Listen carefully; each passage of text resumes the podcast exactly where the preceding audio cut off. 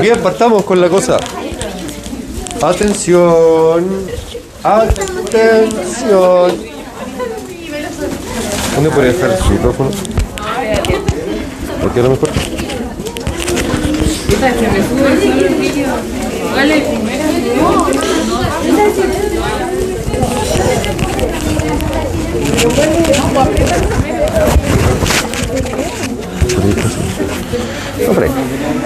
Hola, hola. Bien, eh, antes de empezar a entrar en materia, quiero decirles o darles un anuncio, por así decirlo. No. Eh, se ha- bueno, se han fijado que los prácticos de fármaco ahora estamos viendo casos clínicos, ¿cierto? Porque la idea es ir trabajando paso a paso, caso por caso, ir aprendiendo cositas nuevas. Se vienen cositas. eh, la- y la cosita que se viene a fin de año no solamente es el examen de fármaco. Eh, refresqueme la memoria si es que ya maneja la información o no de que hay una disertación grupal. Lo conversamos al- alguna vez, ¿cierto? ¿Cierto? Hace tiempo, sí. Eh, para ir refrescándoles la memoria, hay una, hay una disertación grupal que siempre me gusta pedirles que lo hagan. Eh, por cada grupo de laboratorio ustedes se, se organizan como quieran, no me importa si son dos personas o si son cinco personas, yo les voy a pasar una rúbrica que va a indicar qué es lo que se va a evaluar para que tengan como referencia. Y es de temas, temas digamos, ah, diversos que son de, de importancia para el odontólogo, para la práctica odontológica, que a lo mejor no están en el programa de farmacología, pero que igual es importante que lo manejen. Supongamos eh, la toxina botulínica no es parte de la asignatura porque es, eh, acá en la asignatura tenemos que ver lo, lo- lo más básico para entender fármaco después. O a lo mejor al- algún grupo podría disertar de... eh, ¿Ah? Podríamos aplicarla entre nosotros, por ejemplo. No. Algún grupo podría investigar acerca de resistencia antimicrobiana, otro grupo podría hablar de la sedación en niños, etcétera. Siempre relacionado a fármaco, pero para odontológico. Entonces, la idea es que tengan una nota muy buena a fin de año, que les ayude a subir el promedio, nunca está de más, ¿cierto? Pero obviamente que eso requiere el trabajo en grupos, para que lo vayan pensando, organizándose desde ya, eh, y les designo el tema y dígame. Sí, lo que pasa es que eh, tiene que ser un tema que haya información. Por ejemplo, hubo un año que un compañero me preguntó si podía investigar acerca de la ayahuasca.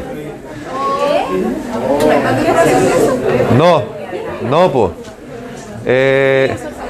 es una.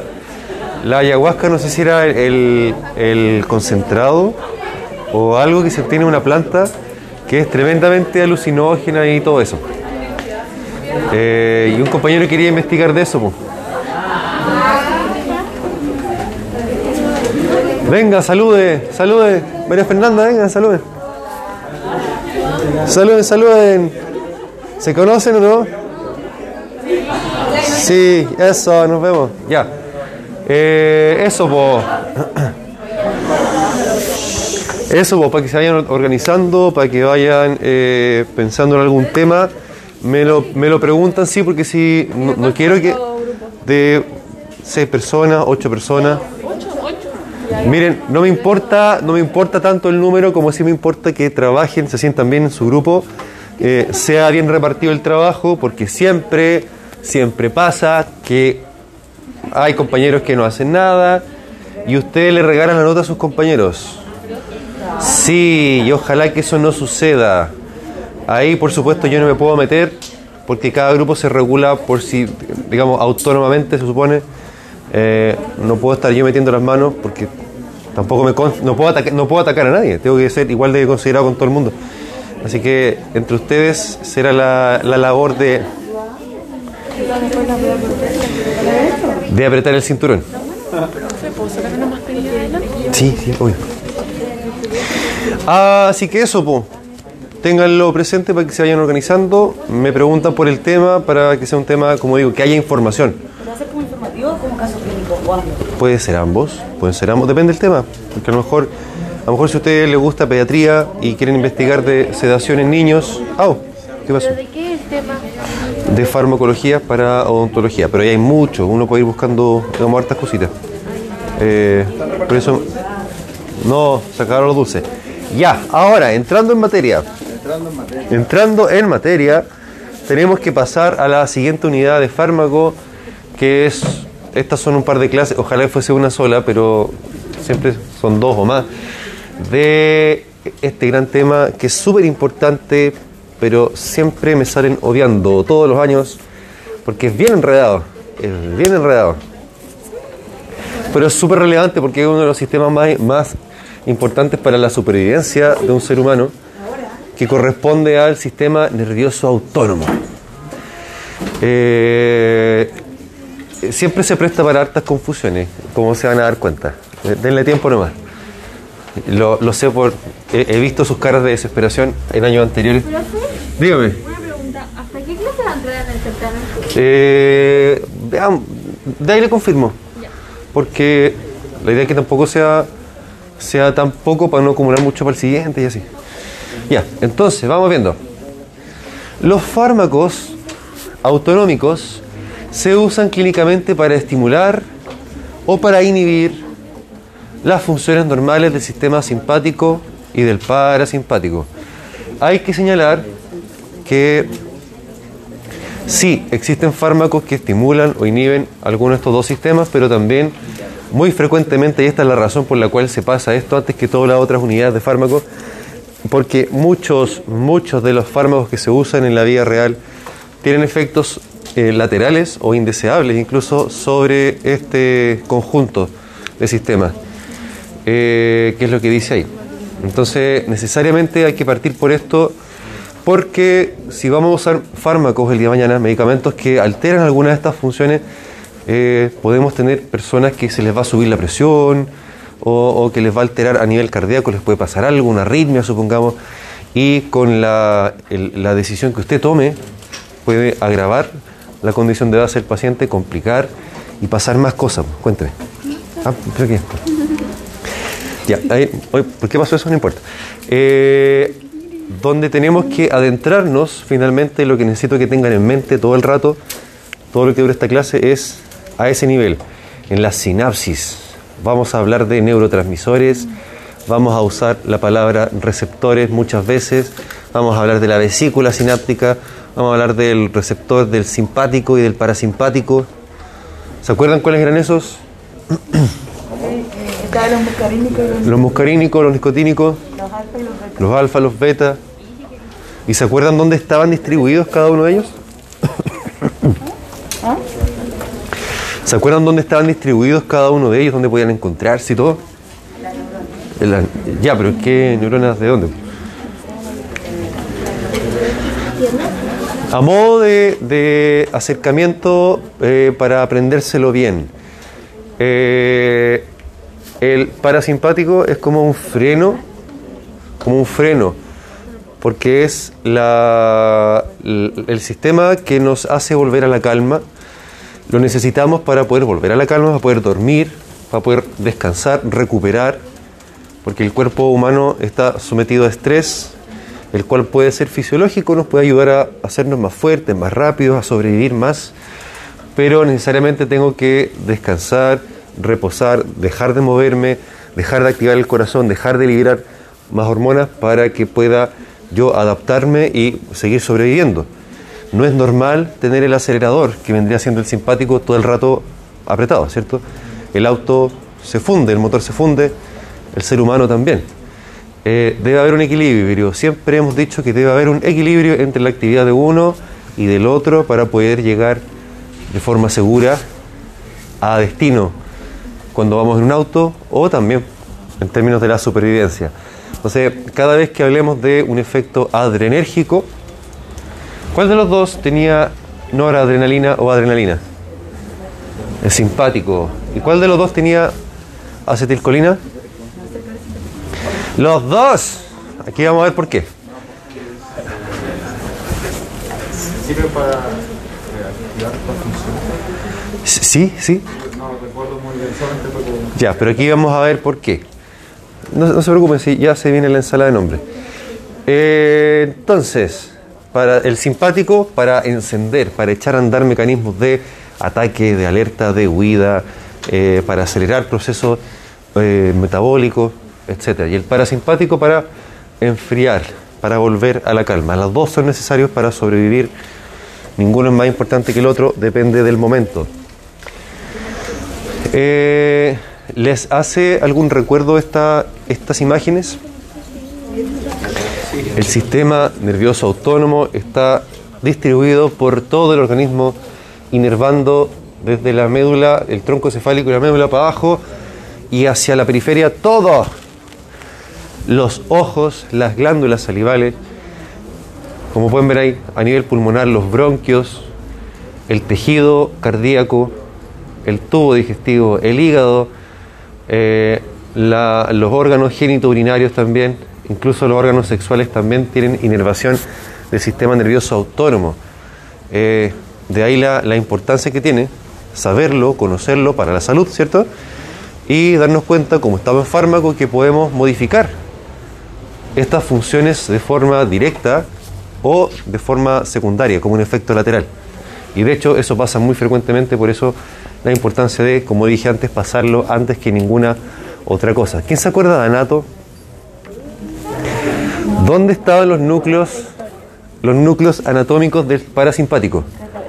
¿En la cabeza? Sí, pero específicamente ¿en qué parte de la cabeza?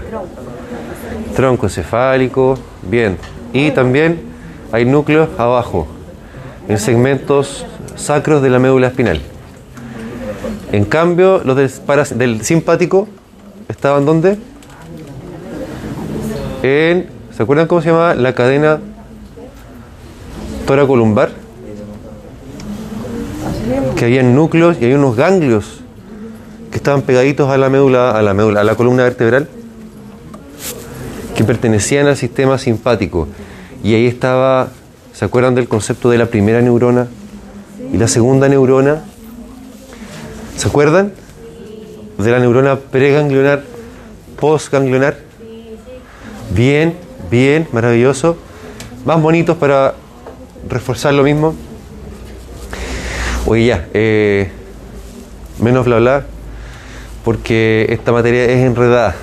Se los digo por experiencia propia y experiencia con los años anteriores.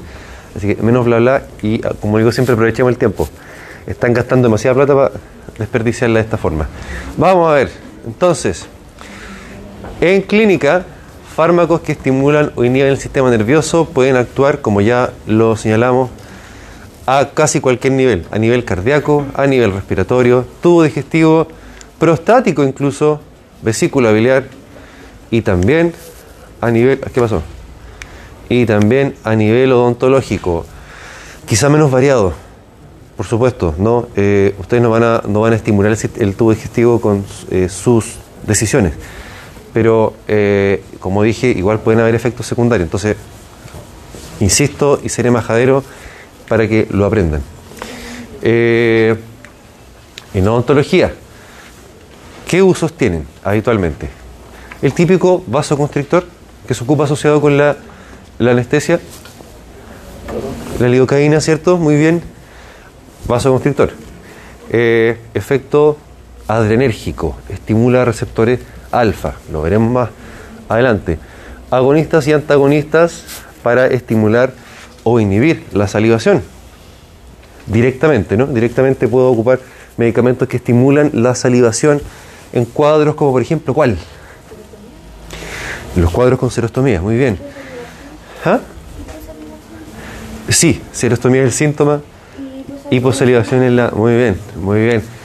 Y eh, en algunas urgencias médicas también. Usted igual va, tiene que estar capacitado para manejar ciertas urgencias, porque, digamos, si usted está trabajando solo en cualquier parte y puede tomar la decisión eh, al tiro, no va a esperar a que llegue la, la ambulancia sentado y mirando al paciente como, ah, cuando puede tomar, no todas las decisiones, pero sí puede tomar algunas varias que pueden salvarle la vida al cristiano, judío, musulmán, lo que ustedes quieran, que está frente a ustedes. Au, tiene depresión y toma depresión, una parte le puede dar como un polinérgico para que tenga más estimulación de la presión. Por supuesto que sí. No, por supuesto que sí. no tiene efecto como No debiese. No debiesen haber, ¿qué cosa? ¿Qué es lo que me quería decir usted? Interacciones, ¿cierto? Interacciones, interacciones es la palabra. Eh, sí, como bien lo dijo Isidora recién, a lo mejor, eh, claro, un fármaco y el otro por separado no hacen nada lateral, digamos, nada adverso, pero en la interacción ya empezamos con problemas. Y de ahí que, bueno, hay que eh, traer a colación, como se dice, eh, lo que ya hemos visto antes de farmacocinética, de farmacodinamia, ¿cierto? Es complejo aprender fármacos, sí. Todavía tengo. Pucha, yo recibo estudiantes de medicina de la UNAM en el CEFAM y en quinto año en internado y les cuesta fármaco todavía. Pero digamos, ¿a qué voy con eso? Que es difícil aprenderse esto, pero sigue siendo importante porque uno toma decisiones y esas decisiones pueden ser graves a veces para el paciente y por supuesto que grave para usted mismo y para su bolsillo también. Cuando el juez... ¿Ah? O pagar el abogado. Para pagar el abogado o para cumplir la condena que le, Claro. que le quiten la licencia, etcétera. Esas cosas pueden suceder, pueden suceder. Entonces, vamos recordando un poquito. Anatofisiología. Las neuronas conducen a lo largo de sus membranas un potencial de acción. ¿Se acuerdan de eso? Que media la liberación de neurotransmisores almacenados en vesículas en la porción terminal de la neurona, ¿cierto? ¿Se acuerdan todo eso de histología? Una vez liberado el neurotransmisor, se unirá a su receptor ubicado en la membrana de la célula efectora, el órgano efector, el tejido efector, la célula efectora es aquella que lleva a cabo la respuesta, ¿cierto? El músculo cardíaco que se, contrae más rápido, más fuerte, eh, el bronquio, el músculo liso del bronquio que se contrae para apretarse o se dilata para que pase más aire, etcétera. Entonces, insisto, estamos a nivel neuronal. Tenemos que ver a nivel neuronal lo que está pasando. Llega una señal eléctrica que viaja desde el soma de la neurona por el axón de la neurona hacia las dendritas, donde ahí el monito, ¿cierto?, que va haciendo esta, esta gráfica, graficación, digámosle, de la, cómo viaja el potencial de acción, se va transmitiendo a lo largo del axón de la neurona, eh, baja hacia el botón sináptico, ¿cierto? Que está en la sinapsis, es la unión entre una neurona y la otra, eh, donde en los cambios en el voltaje de la membrana abren canales voltaje dependientes, dependen de voltaje, ¿cierto?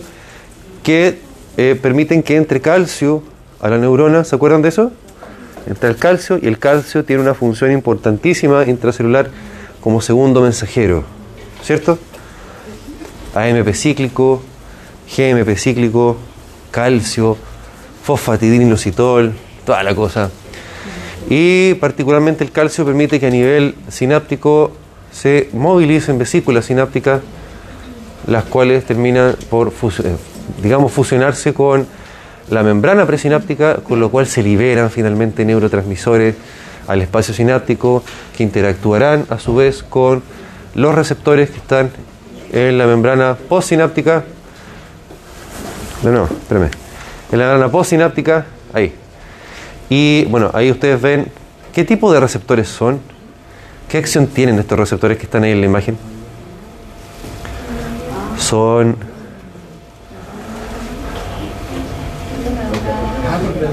Son canales. Son canales ligando dependientes. ¿Cierto? Au. ¿Qué pasaba cuando se movilizaban las vesículas sinápticas? Se movían hacia la membrana presináptica y eso, se fusionaban las membranas y ¿Se mueve eh, la membrana presináptica? ocurría la exocitosis del neurotransmisor. Y ocurría la... Exocita, exocitan, no, no- no existe el, el verbo, pero eh, salen la, el neurotransmisor y interactúa con su receptor a nivel postsináptico. Eh, ya. Hemos hablado del neurotransmisor, del receptor, de la sinapsis y toda la cosa. Estamos a ese nivel, ¿cierto? Ahora, eh, hay que señalar en esa imagen que está bien fea, pero no me importa, la saqué de el, eh, ¿Se acuerdan que les había dicho que hay, un- hay un- unos artículos de unos anestesistas norteamericanos que se llaman farmacocinética para odontólogos, farmacodinámica para estudiantes de odontología? Ya, por eso, por eso lo, mantengo para siempre que recordemos esos artículos porque están súper buenos si quieren el día de mañana estudiar o repasar algo. Eh, son súper feos, pero son buenos. Eh, la primera neurona, como bien lo señala el gráfico, dice cerebro y médula, eh, médula, sí, médula espinal, ¿cierto? Corresponde a eh, las vías neurológicas somáticas. ¿Cuáles eran esas? ¿Cuáles eran? ¿Ah? ¿De dónde, ¿De dónde se originan? No, po.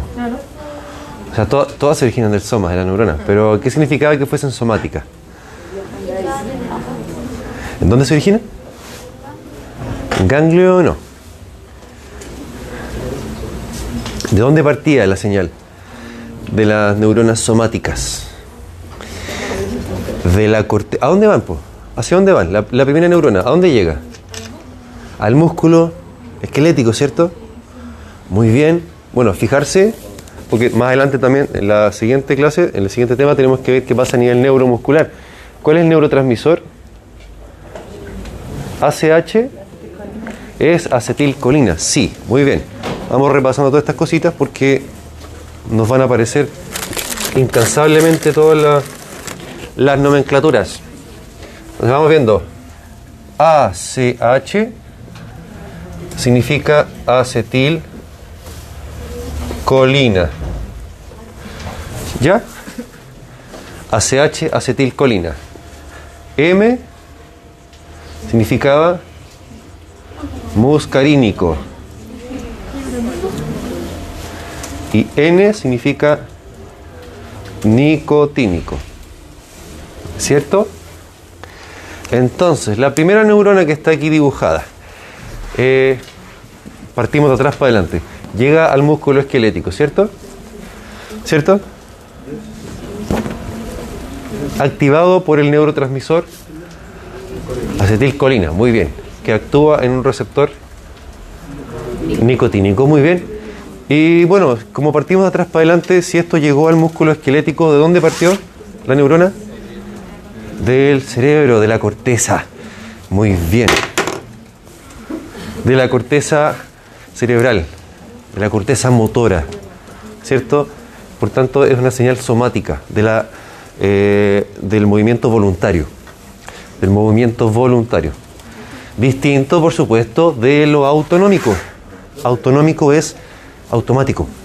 ¿de dónde? ¿De dónde parte? ¿De dónde partía? Si llega al músculo esquelético, ese es el músculo voluntario, ¿por cierto? Somático significa que parte de la corteza, de la corteza motora, del lóbulo frontal del cerebro, ¿se acuerdan? ¿Qué había en el lóbulo frontal? ¿Qué había en el lóbulo parietal? La, la función sensitiva. En el lóbulo temporal, ¿qué había? El lóbulo occipital del cerebro. Sí, muy bien. Muy bien. Muy bien. Vamos haciendo memoria. Vamos haciendo memoria. Bien. Entonces, la primera neurona que está ahí graficada corresponde a la inervación a una vía neurológica somática. Motoras somáticas. La segunda, ¿qué dice ahí en el, en el monito? Dice parasimpático. Y la tercera dice simpático. Bien. Entonces, ambas, si recuerdan, y esto era válido para ambos sistemas, voy a borrar, ¿puedo borrar el pizarrón? Maravilloso, gracias. Profe, ahora está hablando de la segunda y la tercera neurona, ¿cierto? ¿Segunda y tercera cuál? Ah, sí, del- de la imagen sí. El sistema nervioso autónomo, Las dos tienen la misma vía, la segunda y la tercera. eh, ¿cómo la misma vía? Eh, se parecen, se parecen en lo siguiente. El sistema nervioso autónomo siempre lo estudiamos desde su origen, parte la primera neurona. Parte la primera neurona y esa primera neurona lleva la señal a una segunda neurona.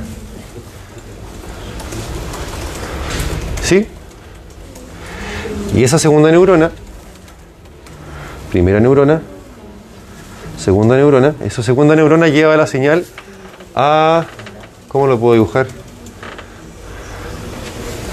Una cosa medio fea. Al órgano o tejido o célula efector. Este órgano efector puede ser el corazón, puede ser los bronquios, puede ser una glándula salival, puede ser el tubo digestivo, puede ser el páncreas, etc. ¿Sí? El sistema nervioso autónomo tiene dos neuronas. Tiene una, digamos, eh, una especie de, ¿cómo se dice? Cuando uno va viajando y hace una parada intermedia. Una escala, es una escala, gracias. Una escala. El sistema nervioso autónomo tiene este modelo de que tiene neuronas que hacen escala. El parasimpático y el simpático. Si se fijan, acá hay otra neurona, ¿cierto? En ambos casos. Bien. Eh, anatómicamente hablando, anatómicamente hablando, el sistema en el parasimpático, parasimpático, la segunda neurona, ¿me están viendo, cierto? La segunda neurona está dentro del órgano efector, anatómicamente hablando. En cambio, en el simpático, en el simpático, la segunda neurona está. ¡Salud!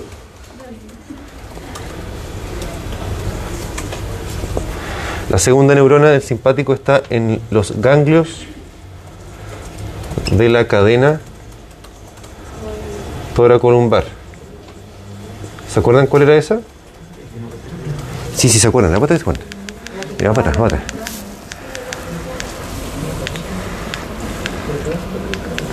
más, más, otro más, otro poquito. Ahí está. ¿Se entiende? A ver, veamos.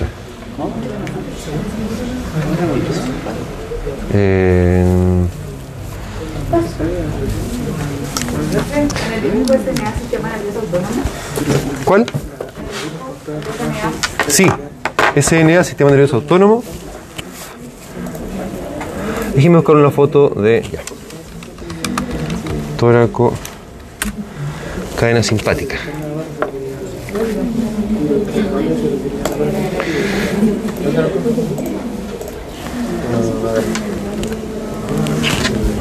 Observad. Qué maravilla, no, nunca tanto. Eh, si se fijan, en, ese, en esa imagen del néter, todos estudiamos con el néter, ¿cierto? Se ve una cadena de ganglios neurológicos, ganglios neuronales, esos amarillitos que están afuera de la, de la médula ósea, pegaditos a la columna vertebral, ¿cierto? Esa corresponde a lo que yo escribí en la, en la pizarra, la cadena torácica o columbar o tronco simpático torácico, me parece en la foto. El- el fondo es el mismo y es ahí donde se ubica el soma de la segunda neurona del sistema simpático.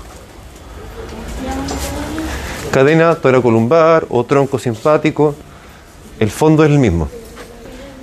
Es, el que está acá.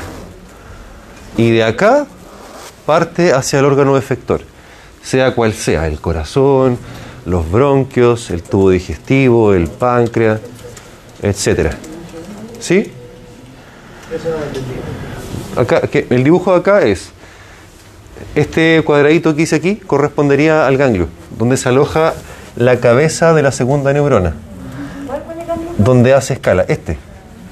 Acá quise hacer este dibujo para separar que en el simpático hay un ganglio que corresponde a ese que está ahí, donde la neurona hace esta escala antes de llegar al órgano efector. Profe, entonces, desde el.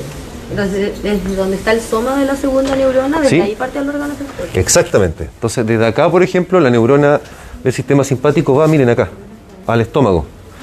O va al corazón, que acá lo sacaron, obviamente.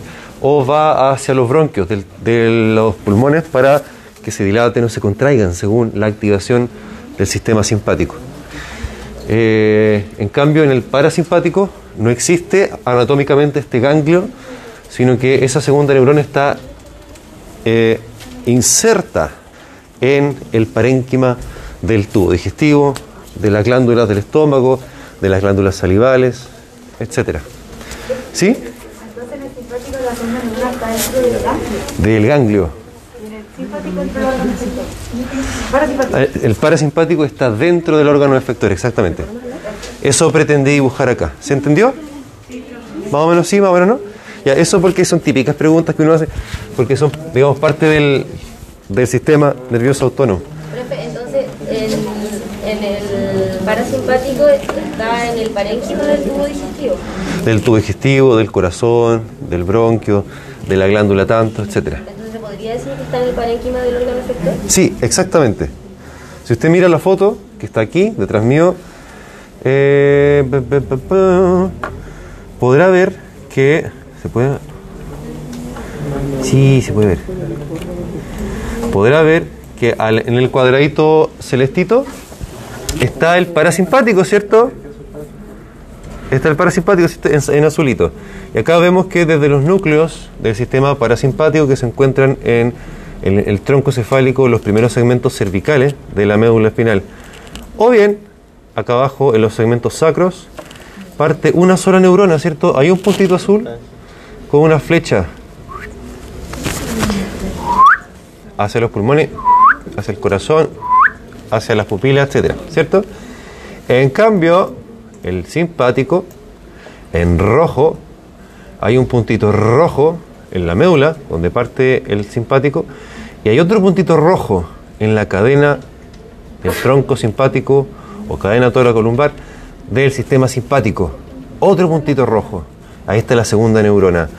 En el caso del parasimpático, la segunda neurona la, la encontramos aquí mismo, en el órgano. Solamente hay una que sale del sistema nervioso central hacia afuera. En cambio, el simpático es anatómicamente evidente, es anatómicamente separable y distinguible de, de la primera neurona. ¿Sí? ¿Se, co- ¿se capta? ¿Sí? ¿Segura? Ah, ya. Maravilloso, sí, sí. Por eso les decía que era enredado, pero no es imposible de entender, no se preocupen. No nos asustemos. Volvamos adelante entonces. Ya. Entonces, ¿todas las o son los núcleos? ¿Lo, ¿Cómo? Los, ganglios. O los ganglios. No, no, no. En el ganglio de la cadena toracolumbar se ubica el soma, el núcleo de la neurona. Pero el ganglio está ubicado como con los núcleos o está solito. Eh, siempre en los ganglios hay núcleos, hay somas neuronales. Son agrupaciones de neuronas, por eso son gorditos. A diferencia del axón que es más finito. ¿Cierto?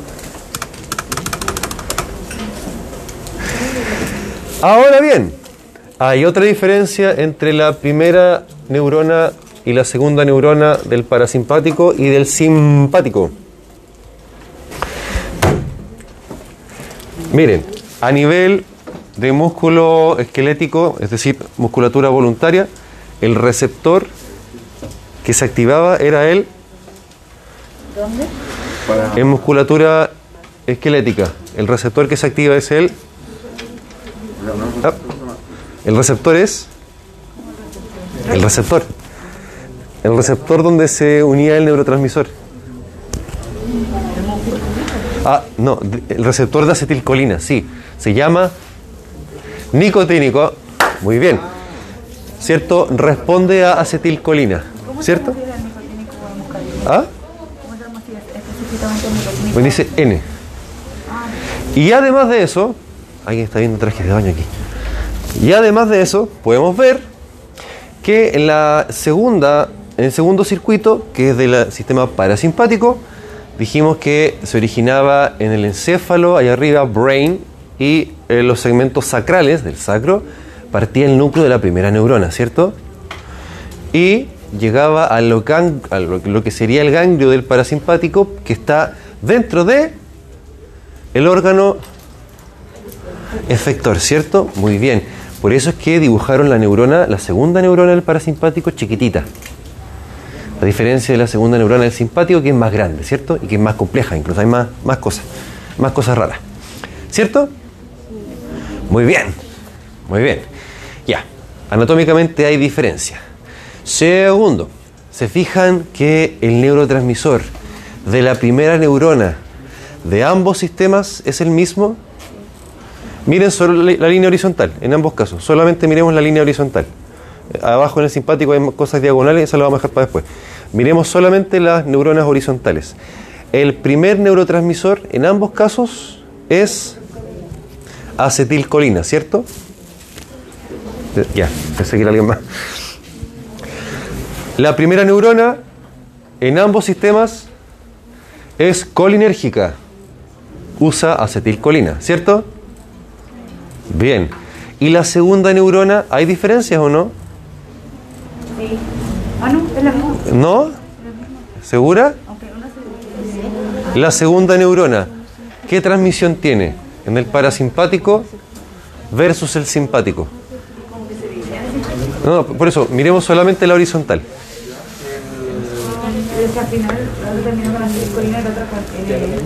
Acetilcolina, la segunda neurona del parasimpático es colinérgica, tiene acetilcolina, ¿cierto? Y la segunda neurona del simpático es adrenérgica. ¿Por qué? No, pero sí, pero ¿qué, qué ve aquí? Una N y una E. ¿Qué significará eso? No, no es nicotínico. ¿Qué significa NE? Nor, epinefrina o noradrenalina, que son iguales, son sinónimos de lo mismo. NE significa nor, está costando escribir acá, significa nor, epi, nefrina. Muy bien, ¿y qué hacía la norepinefrina o noradrenalina? Era sube la frecuencia cardíaca, sube la fuerza de contracción del corazón, hace que los bronquios se dilaten para que pase más aire, porque recordemos que el sistema simpático tiene la función de acelerar, de sobrevivir, alerta, lucha o huida. Dígame. Entonces, si en el parasimpático la segunda neurona es colinérgica, ¿cómo es la segunda? Se llama adrenérgica. Adrenérgica. Y vemos en este cuadrado todo feo que está aquí dibujado que el sistema, el parasimpático, con su segunda neurona colinérgica que libera acetilcolina, interactúa con un receptor muscarínico. Muy bien. Los muscarínicos se encuentran en los órganos efectores, respondiendo a esa pregunta.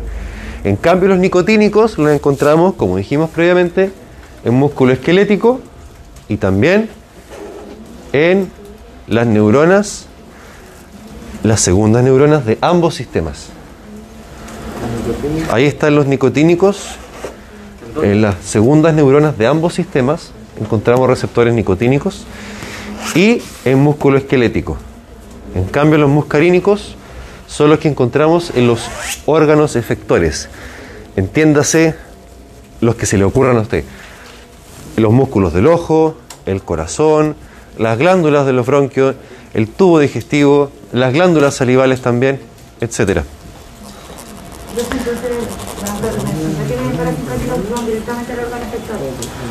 Eh, o sea, digamos, sí, sí, pero no.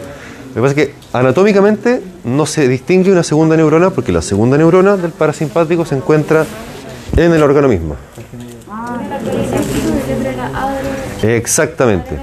Colinérgico y adrenérgico o noradrenérgico también podría ser. ¿y por qué razón no tienen la primera neurona y tienen distintas funciones? Como para que no comience todo de golpe. ¿Cómo? ¿Y por qué tienen la misma, la misma primera neurona? Eh, el mismo neurotransmisor. Es una muy buena pregunta. Eh, no creo que podría respondérselo. el simpático no sea como de No. ¿o no? Eh, no. no. Mire, no podría respondérselo así como tan de buena primera. Podría, podría decirle muchas cosas, pero me imagino que serían todas chantas. Hipótesis. Eh, por hipótesis, sí. Podríamos buscarlo. podríamos buscarlo. Eh, entonces, hay varias diferencias ya a, a- a nivel anatómico y a nivel fisiológico entre el simpático y el parasimpático, ¿cierto? ¿Cierto? Muy bien, muy bien. Eh, ¿Alguien podría explicarnos a modo de ejercicio lo que recién dijimos?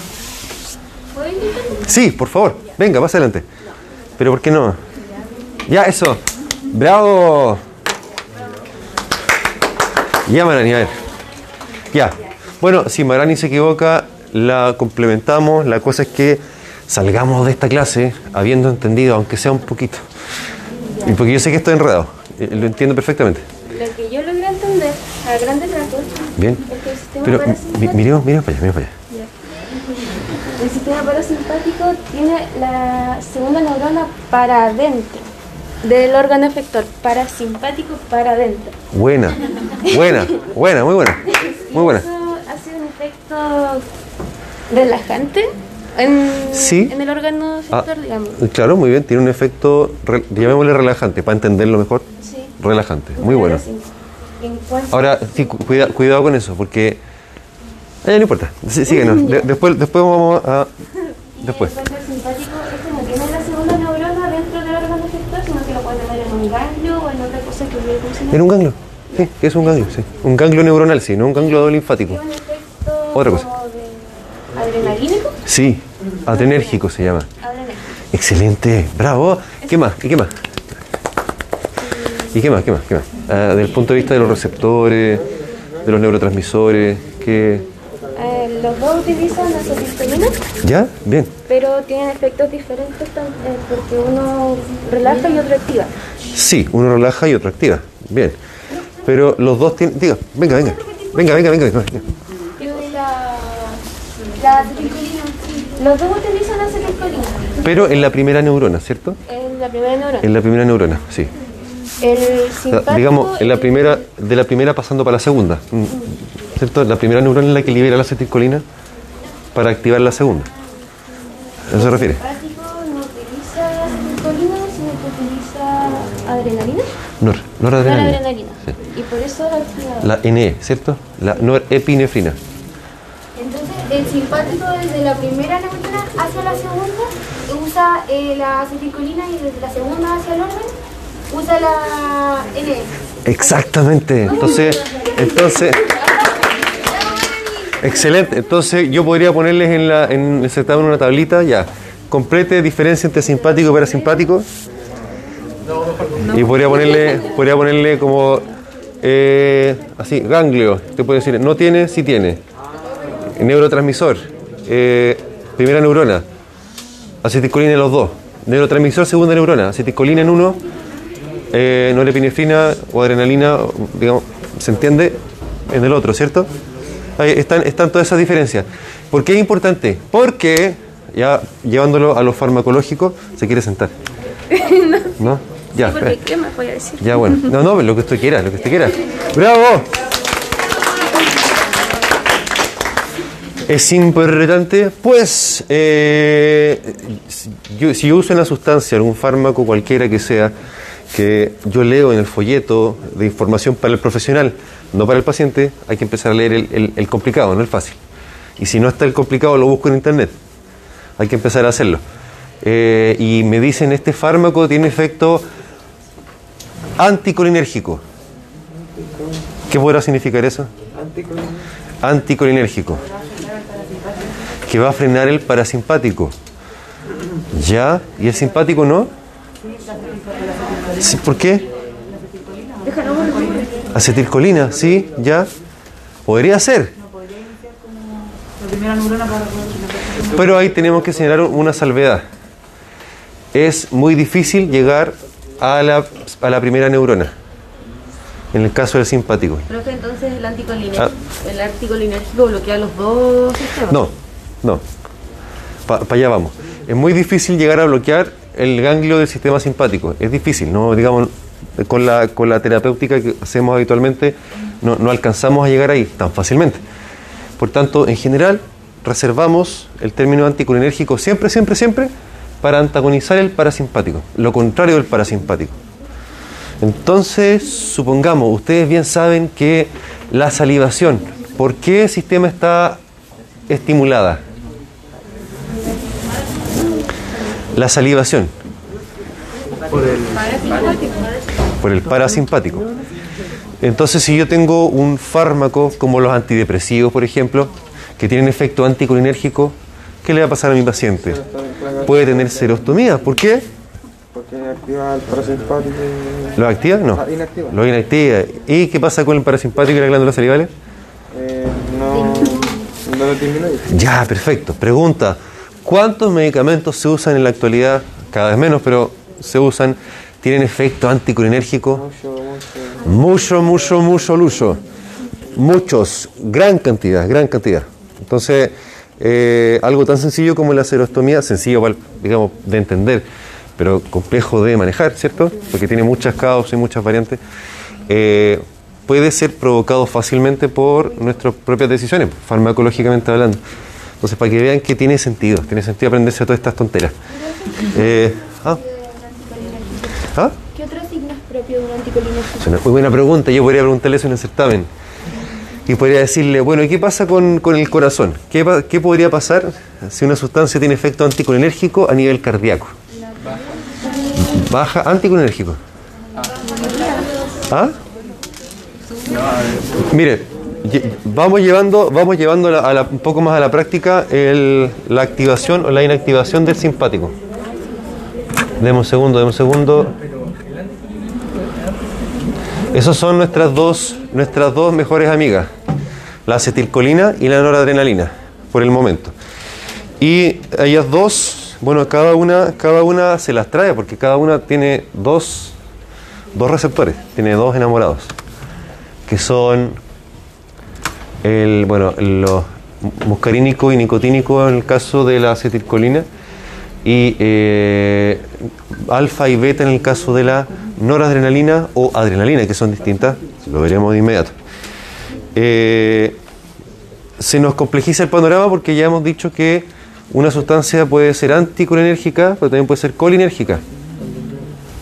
O sea, otra puede ser colinérgica, ¿cierto? Una inactiva, la otra activa. Así también una puede ser adrenérgica o antiadrenérgica, ¿cierto? Y ahí empezamos con la combinación de cosas y se nos arma la ensalada en la mente. Eh, recuerden siempre, partan siempre por el, principio. Eh, el sistema simpático y el parasimpático son de regulación, de distintas funciones, ¿cierto? Entonces, piensen ustedes qué sucede cuando nos relajamos, cuando el cuerpo se relaja. Eh, y aplíquenlo para cada sistema. ¿Qué sucede cuando ustedes se relajan? ¿Qué le pasa al corazón? Se calma, ¿cierto? Baja la frecuencia cardíaca, baja la fuerza con la que se contrae. ¿Qué le sucede a los bronquios cuando uno se relaja? Al contrario, se contraen, porque no es necesario, no es necesario que pase tanto aire, ¿cierto? Muy bien. Hay que, hay, hay que hacerle toda esa vuelta. La pupila, ¿qué pasa con la pupila si uno se relaja? No, se contrae. Se contrae porque no tiene que pasar tanta luz, ¿cierto?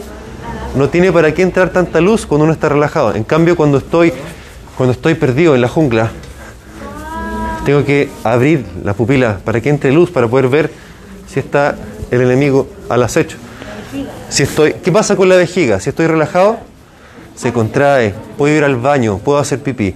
Si voy al baño está lleno de gente, hay mucho ruido, cuesta más ir al baño, ¿no? Algunas personas no, pero la salivación también, cuando yo tengo hambre y veo comida, la sensación, la sensación placentera, ¿cierto? Empiezo a salivar. El intestino, el intestino, ah, bueno, ahí de- depende, depende. Eh, hay gente que va más al baño, hay gente que se tranca y no logran nada, ¿cierto? Eh, eh, es súper aplicable, pero hay que hacer todo ese razonamiento. Que a los niños les pregunto, cuando están nerviosos, ¿pueden ¿Funciona o no funciona? Cuando están muy ansiosos, a la hora de los cubos, ¿funciona o no funciona? Nadie lo va a admitir. Nadie lo va a admitir. Eh, para que funcione la cosa, tiene que, tiene que estar relajado, ¿cierto? Si están ansiosos, si están muy nerviosos, no va a pasar nada. ¿Ah? Eh, porque, bueno, eh, porque la, bueno, digámoslo así, la erección depende de la activación del parasimpático. ¿Comprendió? la erección depende de la, de la activación del parasimpático, lo mismo que la lubricación vaginal. También.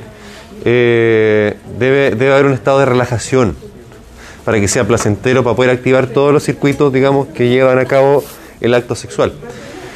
Eh, entonces, para, para que, para que comprendan, ¿cierto?, que el parasimpático es para esta vuelta a la calma, para el equilibrio necesario para algunas funciones, eh, y el simpático es para la alerta, necesario para otras funciones también, para huir, para luchar, etcétera.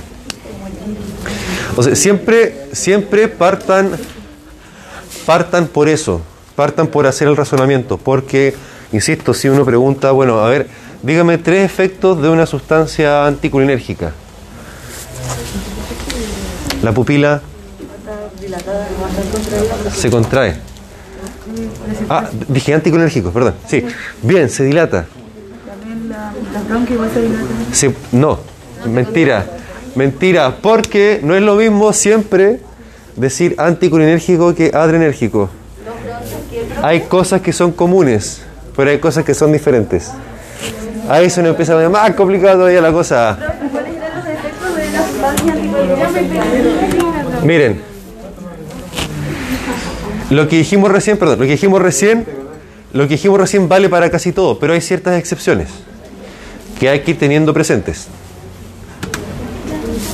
El sistema simpático no inerva las glándulas salivales. Uno saliva menos cuando está nervioso, se le seca la boca porque, bueno, el parasimpático se inactiva. Entonces estimula menos la salivación.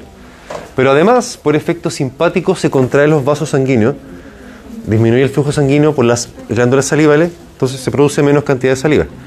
Pero no es que la célula de la glándula salival tenga receptores alfa o beta. ¿Se comprende? ¿Se comprende? Profe, entonces, ¿qué hace el simpático en la salivación? Eh, directamente en la célula de la glándula salival, el simpático no tiene receptor.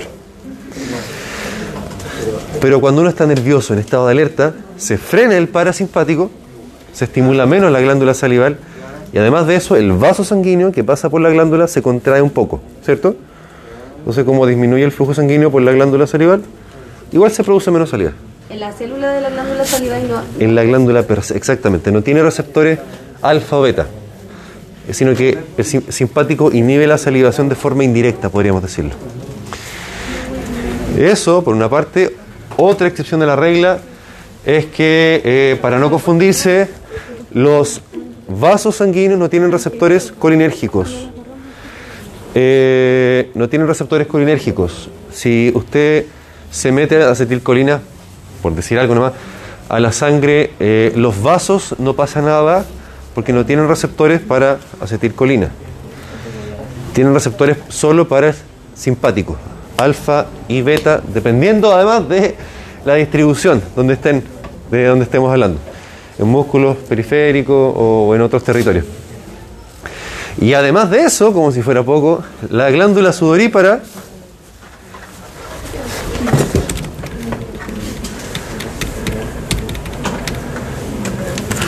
La glándula sudorípara también se activa por el simpático, es decir, se activa cuando estamos alerta. Pero la segunda neurona también tiene acetilcolina. M- más enredo, más ensalada. Por eso les decía yo hace un rato que, que después de esta clase me iban a odiar. Eh, ¿Ah? Créame que no es mucho. Créame que no es nada mucho. Eh, Paremos un poquitito, paremos un poquitito.